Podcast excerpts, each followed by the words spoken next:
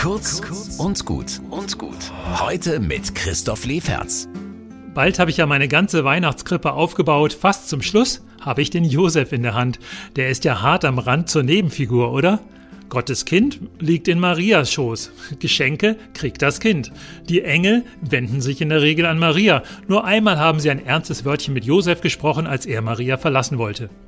Josef hat nur Stress. Zum Beispiel die Bürokratie mit der Volkszählung, lange Reise, wo kriegt er jetzt einen laufenden Untersatz für seine schwangere Geliebte her? Dann, wo er ein Hotelzimmer herbekommt, naja, ein Stall, mehr war nicht drin.